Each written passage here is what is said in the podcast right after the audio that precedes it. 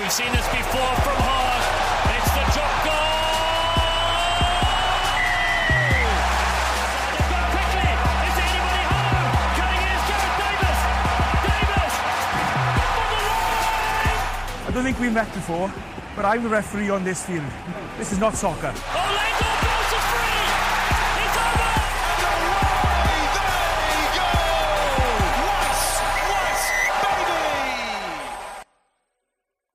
Olá a todos, bem-vindos mais um, a mais um episódio do do nosso podcast 3 pontos para o País de Gales. Hoje connosco temos Maria Heitor, ex-jogadora de rugby, internacional por Portugal, atualmente árbitra, também já com estatuto internacional. Maria, muito obrigado por eh, teres aceitado o nosso convite e por poder estar aqui à conversa connosco. Ehm, gostaria de começar por uma questão um bocadinho mais geral, que talvez eh, nos possa lançar para outros temas, e assim deixamos rolar a conversa. Um, isto vai parecer um bocado a Daniela Oliveira, mas qual é a importância do rugby uh, na tua vida? O rugby foi uma paixão que surgiu há 18 anos, se eu não me engano, e é quase como se fosse uma terapia. Quando eu entro em campo, só aquilo é que interessa, seja como árbitra, seja como jogadora. Um, E É ali eu esqueço-me todos os- aí... Sim, sim, desculpa. Ali esqueço-me de tudo que está cá fora, é só o rugby que interessa. Eu acho que é um. É, é- lá está, é uma terapia. Claro. Uh, tens algum episódio, algum acontecimento que tenha marcado a tua vida no rugby? Tenho alguns, hum, por exemplo, quando com a seleção feminina conseguimos a, o- o- o- a repescagem olímpica que ninguém estava à espera, ou seja, estávamos na repescagem europeia e conseguimos qualificação para a repescagem mundial, depois acabamos por, na mundial acabamos por não, não atingir os objetivos, mas hum, acho que ninguém esperava que nós, hum, seleção feminina, conseguíssemos sequer a re- dar esse passo e isso foi um dos grandes momentos para mim enquanto jogadora e o segundo grande momento foi mesmo e além disso esse torneio foi em Lisboa que eu acho que ainda é mais significativo. Tivemos sempre as nossas famílias os nossos amigos a acompanharem-nos nesse, nesse dia, nesses dias. E depois foi foi jogar a final em França e, e, e conseguir ser campeã nacional de França. Eh, Maria, eh, António, desculpa, eh, eu- mas eu se calhar, pronto, já, já fizeram de certeza uma data de vez esta pergunta, mas eh, estando no dia em que estamos, o, o Dia Internacional da Mulher, é impossível fugirmos a esta questão. Eh, não só eh, fazendo a pergunta de o que, é, que importância que teve o rugby, mas como é que foi evoluir com o rugby na tua vida enquanto, enquanto mulher, não é? Não, não, é impossível não, não fugir um bocadinho a esta, a esta pergunta. Um, eu acho que foi uma, uma quebra constante de estereotipos, porque toda a gente diz o rugby não é para mulheres, o rugby é um desporto de homens, e, e, ao- e crescer dentro de um desporto que é considerado de homens e ver que é possível que uma mulher vá lá para fora e que seja campeã lá fora, e, e é possível que uma mulher, como aconteceu o ano passado e que já aconteceu anteriormente também com a Filipa Jales, arbitra a primeira divisão ou escalão máximo do rugby português, o tal desporto, ter uma mulher no papel de árbitro, ou seja, é a mulher que manda num, no, no escalão máximo de um desporto de homens ou considerado de homens em Portugal, eu acho que é uma quebra constante destes estereotipos e acho que é super importante uh, que, que mais mulheres contribuam e que tenham este, este, pronto, esta presença ativa no suposto mundo dos homens. Certo. Disseste uma coisa que por acaso é, que, eu, que eu gostava de, de, de perguntar, porque hum, uh, tenho ideia que, não sei se terás sido a única, mas se não foste, uh, o grupo é muito restrito. Um, como é que surgiu essa hipótese de, de, de jogar para a França? Um, e, e, pronto, e no fundo essa, esse, esse, esse feito de ter sido campeã lá, uh, que já percebi que foi importante, não, naturalmente.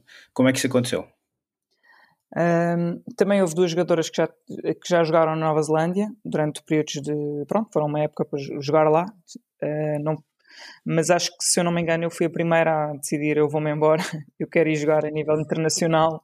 Um, sempre foi um sonho meu, eu queria ter uma experiência internacional e, não quis ir tão longe como a Nova Zelândia, uh, quis ficar perto e estava um bocadinho indeciso entre se ia para jogar para a Inglaterra ou para a França e hum, não sei porque disse, olha, vou para a França, não falo francês, mas eu vou-me embora. Uh, foi tudo, tinha acabado de defender a minha tese de mestrado, tínhamos acabado de, de passar a tal repescagem olímpica europeia e isto foi tudo num período de duas semanas. Eu olhei para os meus pais e disse, mãe, pai, quero ir jogar para fora. Uh, mandei um mail para o Lille, que foi a, equipa onde eu joguei, a dizer: Olhem, eu sou. E tinha jogado contra eles, por acaso, numa, numa final de um torneio internacional que fiz na altura pelo Benfica, que é um torneio na Bélgica, que é o Flandres, e, e mandei-lhes um mail a dizer: Olhem, eu sou, eu sou jogador de Portugal, eu joguei contra vocês naquela final, gostava muito de, de ter uma experiência fora do meu, da minha zona de conforto, o, o que é o que é que eu preciso fazer para. E eles disseram: anda, eh, nós arranjamos-te um trabalho e, e, tu começas a jogar por, por, nós. Isto foi tudo num espaço de duas semanas. Eu fiz as malas e a meio de, isto foi entre julho e agosto. E em agosto fui-me embora uh, sem saber uma palavra de francês e, e foi uma aventura muito gira. Presumo que tenhas vindo lá falar um bocadinho melhor. Sim, agora já, já consigo dar uns toques. já consigo dar uns toques no francês. Exato. Um, e. É, sim, Francisco, desculpa. Não, eu por acaso, eh, antes desta, antes desta entrevista, por acaso, uma das, eh, uma das coisas onde nós, uma das coisas onde nós nos baseámos mais foi falar um bocado com, com jogadoras que hoje em dia, se calhar tu também conheces, neste momento com, com uh, estando inseridas nas Panteras, uh, dentro do projeto de, das Panteras, e, e nós gostávamos. E, é, se calhar uma pergunta que se pode perguntar sempre, é, passa a redundância, é, é que, que, conselhos é que, é que tu podes dar neste momento? Porque obviamente que, que a pergunta que elas fizeram todas foi estando, estando na posição de falar com uma INSI internacional e com, com os feitos que, que tu, Maria, conseguiste, conseguiste atingir, que conselho é que tu conseguia, que tu darias neste momento? Uh, para que elas continuem e, e apareçam no rugby. É por aí? A tua pergunta, Francisco? Sim, sim, sim, exatamente. Ok um, que experimentem porque é um desporto completamente diferente e não é só o desporto em si, é tudo aquilo que está à volta do rugby. Eu sei que neste momento, por exemplo, é uma fase muito complicada porque estamos com, neste cenário da pandemia, mas imaginemos que a pandemia não existe. Um, é uma coisa que, que lhe vai trazer amigos amigos e para a vida. Um, é um desporto único que é onde, e, que, que nos ultrapassa em tudo e, e têm que experimentar. Uh, não é um desporto para homens, os pais têm que tirar isso, uh, uh, porque muitas vezes são os pais que não deixam as, as miúdas novas começar a jogar, um, porque consideram que é um desporto bruto e não é bruto. É um desporto, claro, que pede alguma agressividade, mas agressividade não é violência. Um, e, e, vai ajudá-las a ultrapassar várias barreiras na vida delas, vai ajudá-las a, ajudá a ter autoestima, vai ajudá-las a, a crescer, a desenvolver-se enquanto seres humanos, porque não é só, um, não é só o desporto, é, é, um, é tudo aquilo que o, que o rugby tem à volta. É, é, é questão de ser um desporto para todos, não é só o estereótipo de, do atleta alto, magro, eh, musculado, que o rugby é para todos. Para a pequenina, para, para a mais alta, para a desajeitada, para a gordinha, para todas.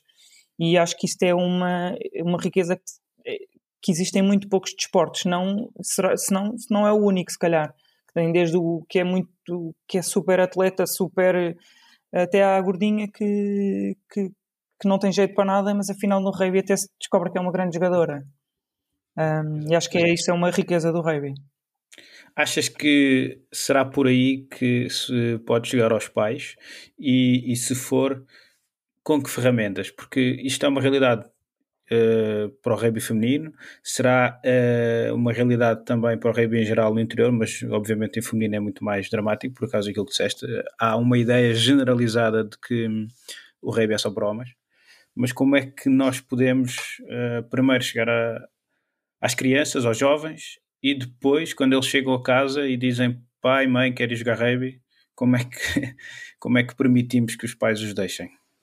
Tens Eu acho que é muito esta, esta quebra de estereotipos, divulgar mais, mostrar que eh, o rugby é para todas eh, e para todos, neste caso, não é só para. E que, e que, e que nós recebemos desde a miúda que é muito desajeitadinha e que não tem jeito nenhum e de repente torna-se uma grande atleta, ahm, até à super atleta. ahm, e, que tem que, e eu acho que tem que partir de um maior investimento também no desporto feminino e no rugby feminino, neste caso. Um, tentar que os clubes, por exemplo, dentro no feminino, elas jogam até aos 14 anos. Uh, é, mi, Sim, é, mi, é misto, rapazes. não é? Com os rapazes. Exato. Ou seja, por exemplo, por in- incentivar os clubes todos da formação a terem X% de raparigas em cada escalão, por exemplo, uh, incentivar os clubes da honra a terem rugby feminino, um, incentivar barra, não é obrigar, porque eu acho que obrigados também não vamos a lado nenhum, mas estes clubes que, que se calhar começam a aparecer com o rugby feminino terem outros incentivos um, pela parte da federação, por- pela parte dos seguros desportivos, não sei, estou Claro. estou- Sim, sim. e claramente quebrar estas, estas, esta, esta eu acho que vamos estando a quebrar cada vez mais a presença das mulheres no mundo, no suposto mundo dos homens está cada vez mais forte um, e a continuar a investir nisto e a quebrar estes estereotipos de que a mulher não pode fazer certas coisas. Exatamente. É quebrando estas barreiras, estes, estes preconceitos, no fundo, é? que, que depois tornamos essa aceitação mais fácil e a inclusão, porque, como disseste, eu também já ouvi como treinador um, e uma. É um bocado difícil não ter aqueles atletas que nos marcam quando somos treinadores, mas uh, um, um dos atletas que mais me marcou foi uma, foi a Bruna, uh, que era uma miúda que não, pronto, que não estava inserida socialmente e o Rebbe lhe permitiu isso. Uh, e tornou-se uma grande jogadora, melhor que os rapazes, um, e isso deu-lhe uma confiança espetacular.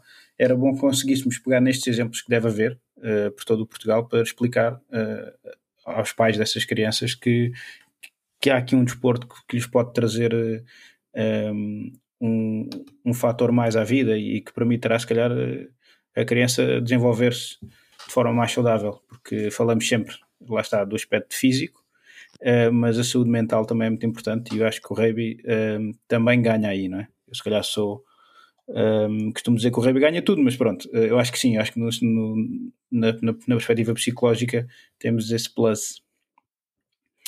Um, aqui voltando à questão da arbitragem, e antes, se calhar, para criar aqui uma barreira com a de uh, jogadora, porque é que, ou, aliás, o que é que te fez pôr um fim à, à carreira de jogadora e ficas apenas, entre aspas, uh, como árbitra? Primeiro porque já estou a ficar velha e custa no dia a seguir aos jogos. Não, estou a brincar. Um, eu acho que há um, um bom.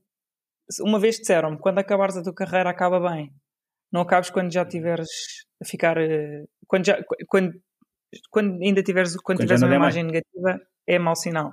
Acaba quando estiveres bem.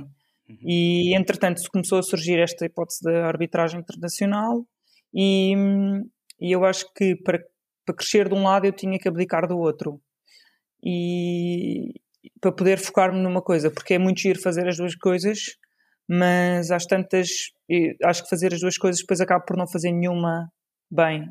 E se o meu foco estiver direcionado para uma coisa e eu era agora a arbitragem e crescer em nível internacional, ou não ia ser mais tarde porque a Rave Europe e cada vez exige as árbitras mais novas. E como eu já não vou para nova, tinha que, tinha que optar e tinha que. E foi um bom momento. Foi um jogo giro para acabar, acabei com a taça ibérica e era, era o momento para dar o passo certo. Tinha entrado na honra há uns meses, uns meses antes, um, por isso achei que era um momento, um momento ideal para acabar a carreira e começar a construir uma carreira mais sólida na arbitragem. Okay, só, só, fa só, só, fazer uma à parte em relação a isso, uh, não querendo fugir muito ao tema, mas.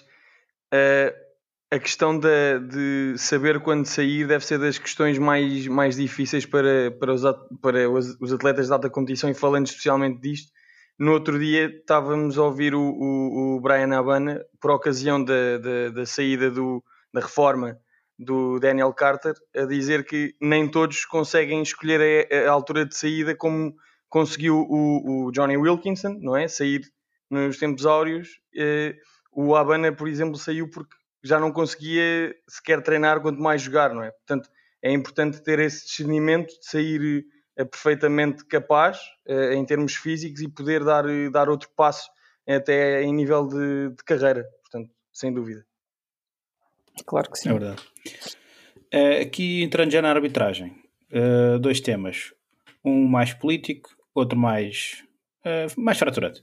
Um, é muito diferente. Uh, aliás, uh, reformulo. Quais são assim as diferenças grandes entre a arbitragem nacional ou a nossa, a nossa realidade de árbitros e a forma como os árbitros são cá tratados versus o internacional? Eu ainda não tenho muita experiência internacional. Tive só a semana, há duas semanas no Espanha, Holanda, como árbitro auxiliar. Uh, não tenho um cenário perfeito para, porque lá está, jogo à porta fechada, um jogo entre seleções, um jogo que a Espanha ganha 87-0. Um, não consigo ter assim ainda uma, uma, uma opinião formada sobre comparar Portugal com, com o lá fora.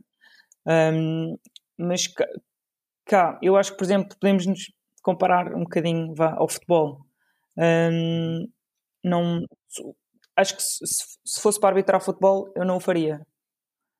Uh, arbitrando rei, eu acho que os jogadores são muito mais educados e muito mais. Em certos momentos, acho que estamos a, a começar a cair um bocadinho no futebolismo. Espero que isso, essa tendência mude um bocadinho. Uh, uh, mas eu acho que, é como digo, eu, se fosse árbitra de futebol, não arbitrava. Não, não, nunca seria. Uh, os, os, jogadores de rugby são muito mais educados, são muito mais formados e acho que é isso que me cativa muito na arbitragem. É claro que há equipas mais complicadas, há, há equipas técnicas mais complicadas, mas é tudo uma questão de gestão. Não, o árbitro, apesar de em certos momentos ser o mal da fita, ainda eu acho que em Portugal, e eu acho que sendo mulher principalmente, eu tenho um. Não, não, não sei se posso chamar carinho, os jogadores tratam-me de maneira diferente ou se calhar olham para mim ou como a mãe, ou como a, ou, e vem a irmã, e vem alguém que lhes é querido. Se calhar, se fosse homem, se calhar não tinha esta opinião tão, tão boa okay. do, do estar do lado do árbitro. Sim, era isso que eu ia perguntar, ou seja, se, eh, se vias vantagens ou desvantagens em ser eh, mulher eh, arbitrando homens. E já agora reformulo para, há diferença entre arbitrar homens e arbitrar mulheres?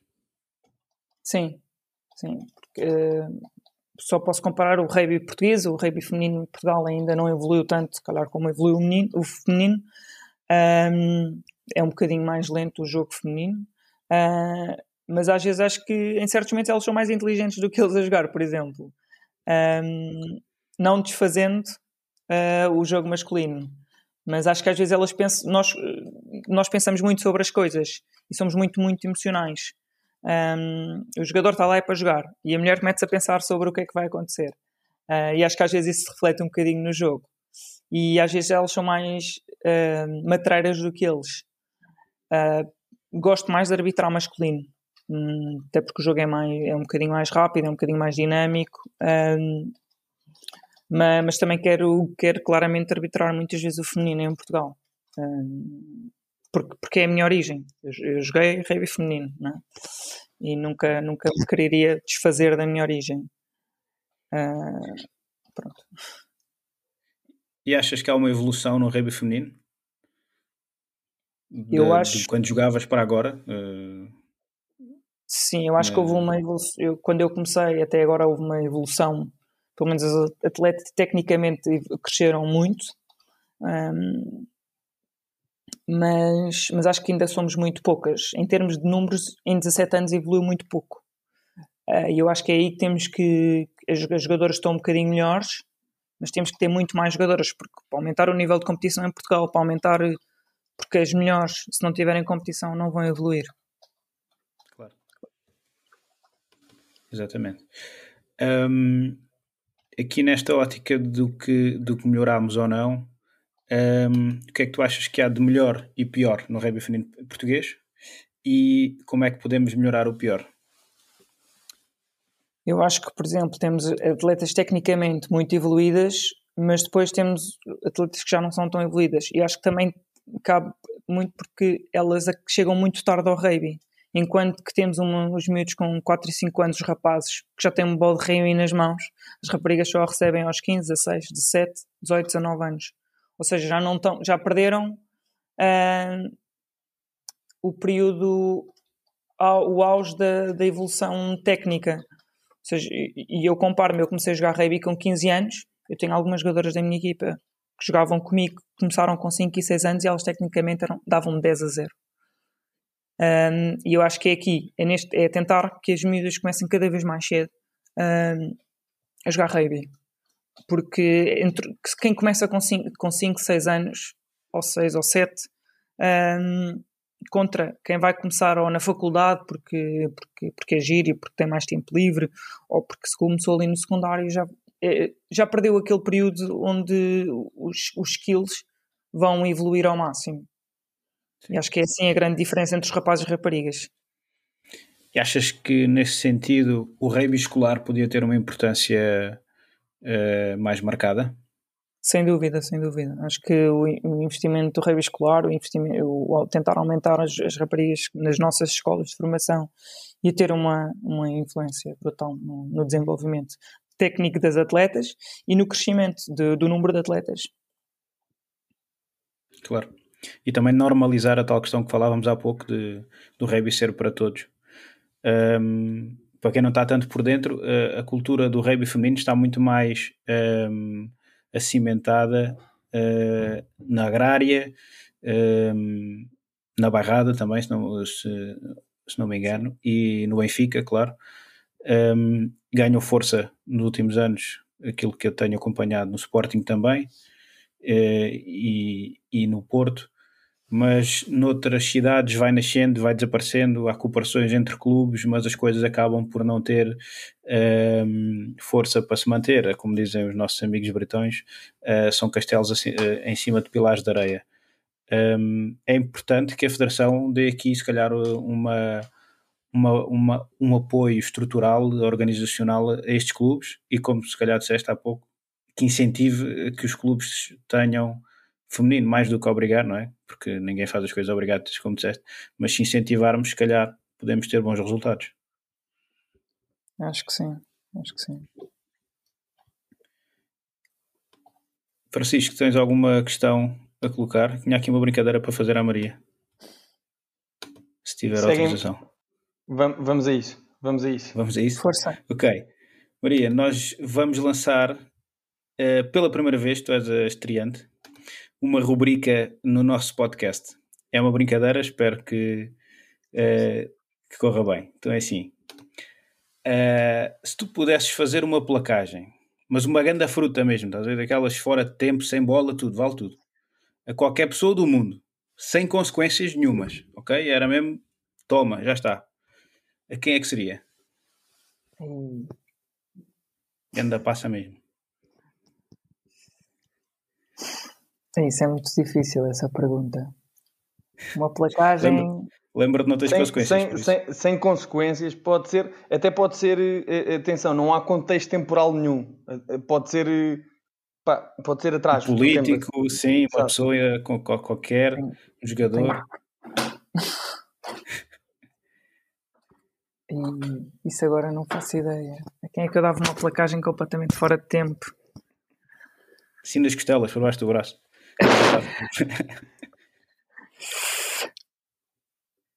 Aquel, aquela, aquelas mesmo, passa a expressão, ordinárias eh, eh, na, na praia, que a malta gostava de fazer. Eh, Sim. Uma pessoa está a Que chegar a cabeça, à praia. que a cabeça até faz assim aquilo Exato. para trás. Aí. Isso é uma pergunta muito complicada. Ela- é, o que se passa neste momento é que a Maria está a pensar: eu não posso dizer este nome, eu não posso dizer este nome. Um eu bocadinho. não posso- Mas acho que pode dizer políticos porque eles não nos ouvem. Hum, Não posso, para não já. Exato, exato, exato. Podes, podes, podes dizer. Não posso, não posso. Ahm, ai. Então pronto, fazemos assim: pode ser uma placagem completamente legal eh, e pode ser em contexto de jogo. Ou alguém que eu gostaria de, de- de ter Sim, placado sim. na minha vida. Exatamente. Por exatamente. exemplo. Podemos girar assim. Por exemplo, a, a Portia Woodman, da, da seleção neozelandesa, a ponta Belo. Se um dia se eu conseguisse placar era muito bom sinal. Exato. Boa, boa. Nós vamos tentar arranjar eh, forma de tu aplacares. Eh, entretanto, se conseguirmos, eh, voltamos a, a contactar-te. De- de- Deixa-me só fazer um à parte, é que o António esqueceu-se. Este primeiro teste da rubrica, esta rubrica chama-se Licença para Placar. É importante reterem este, este nome. Portanto, Licença para Placar, ok? Sim, sim, É decorem este nome. reterem- decorem, decorem, decorem esta expressão, Licença para, para Placar. A Maria já fez a sua escolha e agradecemos muito ter estado aqui connosco. Um, é, é- é um tema que temos que, que temos que voltar, porque enquanto houver trabalho para fazer, um, nós estaremos aqui para ajudar. Uh, o rugby feminino, como dissemos, é muito importante, uh, não só porque é uma modalidade que merece o respeito, mas também por aquilo que pode fazer um, pelas pessoas que o praticam. E hoje tivemos aqui um dos maiores exemplos portugueses disso mesmo. Muito obrigado, Maria, Muito obrigado. António Francisco. e até uma próxima. Contamos com todos no próximo episódio. E até lá. Obrigado. Obrigado a Obrigado. todos. Obrigado, Maria. Obrigada. We've seen this before from Hogg. It's the drop goal. They've quickly. Is there anybody home? Coming in is Gareth Davis.